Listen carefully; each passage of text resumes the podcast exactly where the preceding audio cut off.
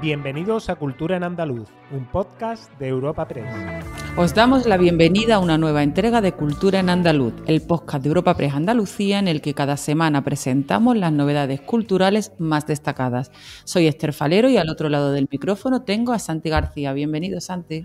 Hola, muy buenas, Esther. ¿Qué tema vamos a tratar hoy en este día tan navideño como nos encontramos ahora?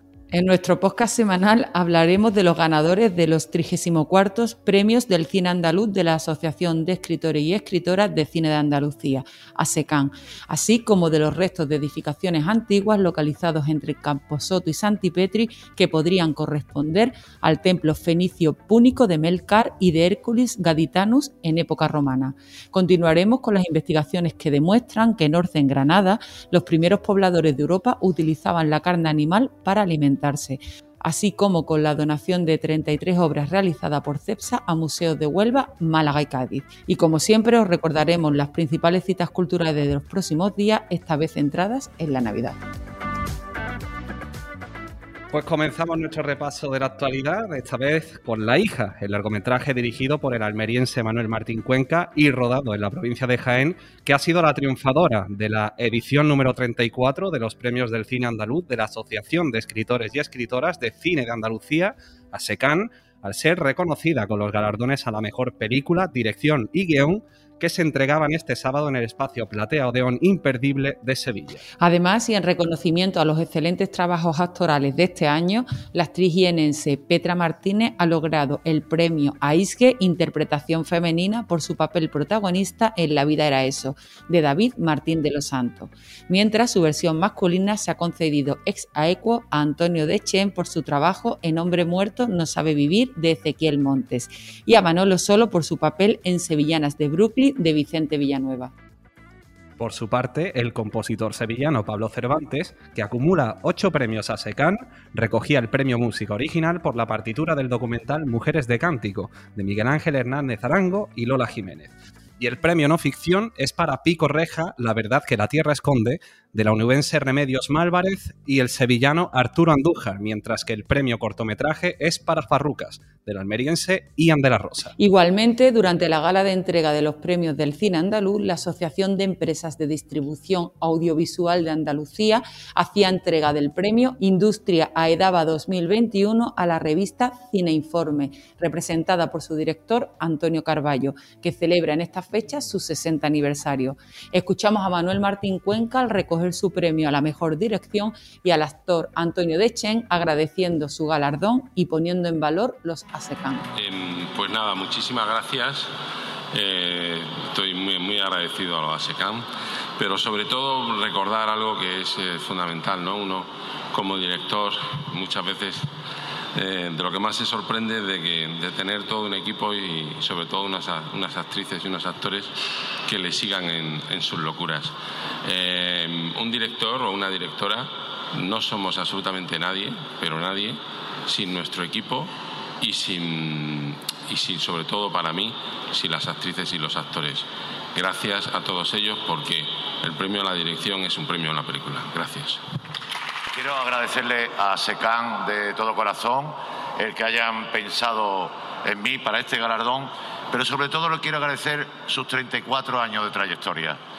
ASECAN es algo eh, que casi no nos merecemos. ASECAN es imprescindible y espero que sigan con esa labor y que los que lo apoyan lo sigan apoyando, instituciones y, demás, porque mm, realmente se apartan de falsos oropeles y de farfollas para de verdad, para de verdad querer el cine andaluz. Y del cine pasamos a la arqueología y lo hacemos con la presentación hace unos días en Cádiz de los restos de edificaciones antiguas localizados en el área comprendida entre Camposoto, el término municipal de San Fernando, y Santipetri entre San Fernando y Chiclana y que podrían corresponder al templo fenicio púnico de Melcar y Hércules Gaditanus en época romana. Los trabajos de documentación realizados en los últimos meses han hecho posible la localización de estas estructuras de interés arqueológico y patrimonial.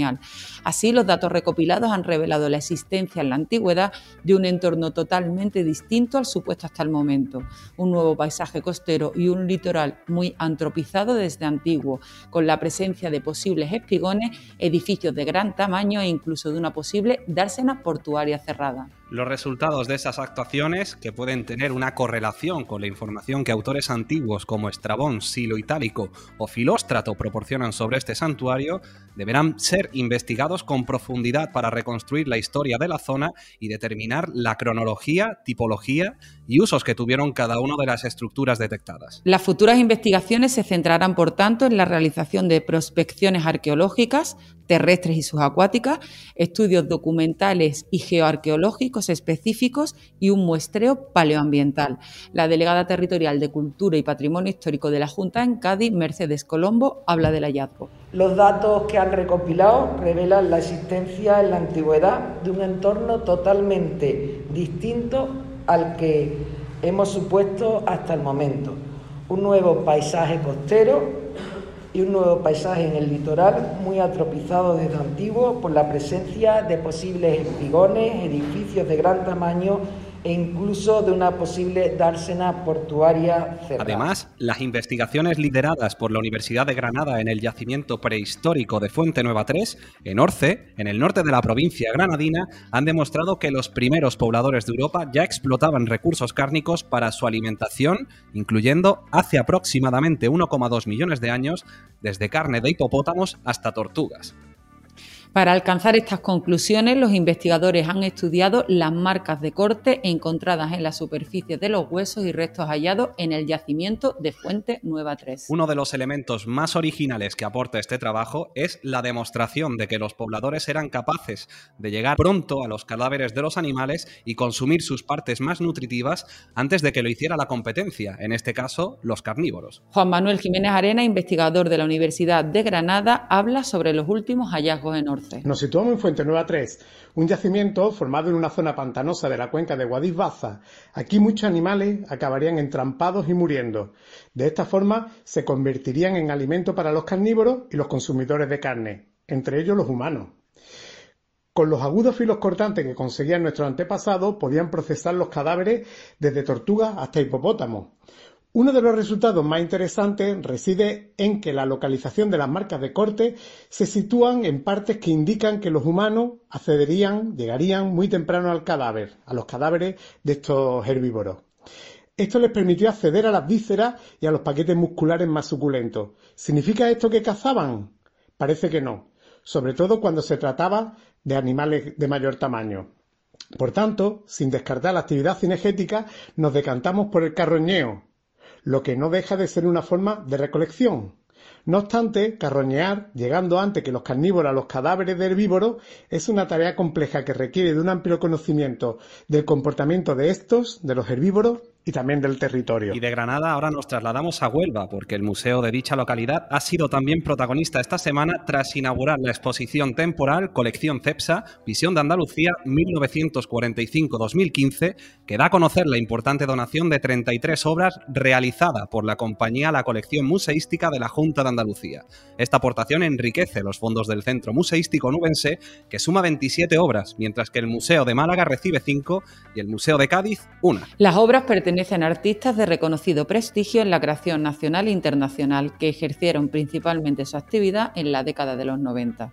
Esta donación, además de enriquecer la paleta de artistas representados en los fondos del Museo de Huelva, completa el repertorio de artistas que compone el escenario pictórico nubense con las incorporaciones de Juan Manuel Seis Dedos, Pilar Barroso, Juan Castro, Crespo, Faustino Rodríguez, Víctor Pulido y José María Franco, entre otros. Incluye además autores de fuera de la provincia como los sevillanos Gerardo Delgado, Ricardo Cadenas y Curro González, o los estadounidenses o los estadounidenses John Moody y Gregory Stapko. Con respecto a la donación efectuada al Museo de Málaga, este recibe cinco obras de reconocidos artistas como Damaso Ruano, Xavier Vilató y Pablo Alonso Raiz, mientras el incremento de la colección del Museo de Cádiz se plasma con la incorporación de una obra del año 1995 del artista Fernando Rubio. La consejera de Cultura y Patrimonio Histórico, Patricia del Pozo, durante la inauguración de la muestra. Que cuando varias instituciones se unen y se unen también con la iniciativa privada para apostar por la cultura y por el patrimonio.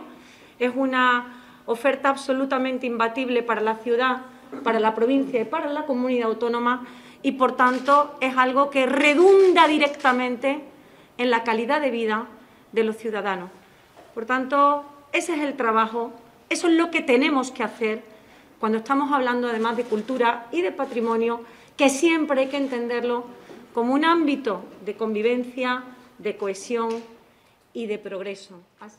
Y para terminar, la Fundación Unicaja acaba de inaugurar en su Centro Cultural de Málaga la exposición Solana y Romero de Torres, una historia del arte español en negro, que descubre el singular universo pictórico de ambos artistas conectado al uso del color negro en la pintura. Esta muestra está compuesta por cerca de un centenar de piezas, en las que también se encuentran lienzos de otros autores como José de Rivera, Murillo, Goya, Darío de Regoyos y Sorolla. Así, la nueva exposición se concibe como un diálogo entre el legado pictórico del cordobés Julio Romero de Torres y del madrileño José Gutiérrez Solana, con el de otros autores cuya producción se inicia en el Renacimiento español.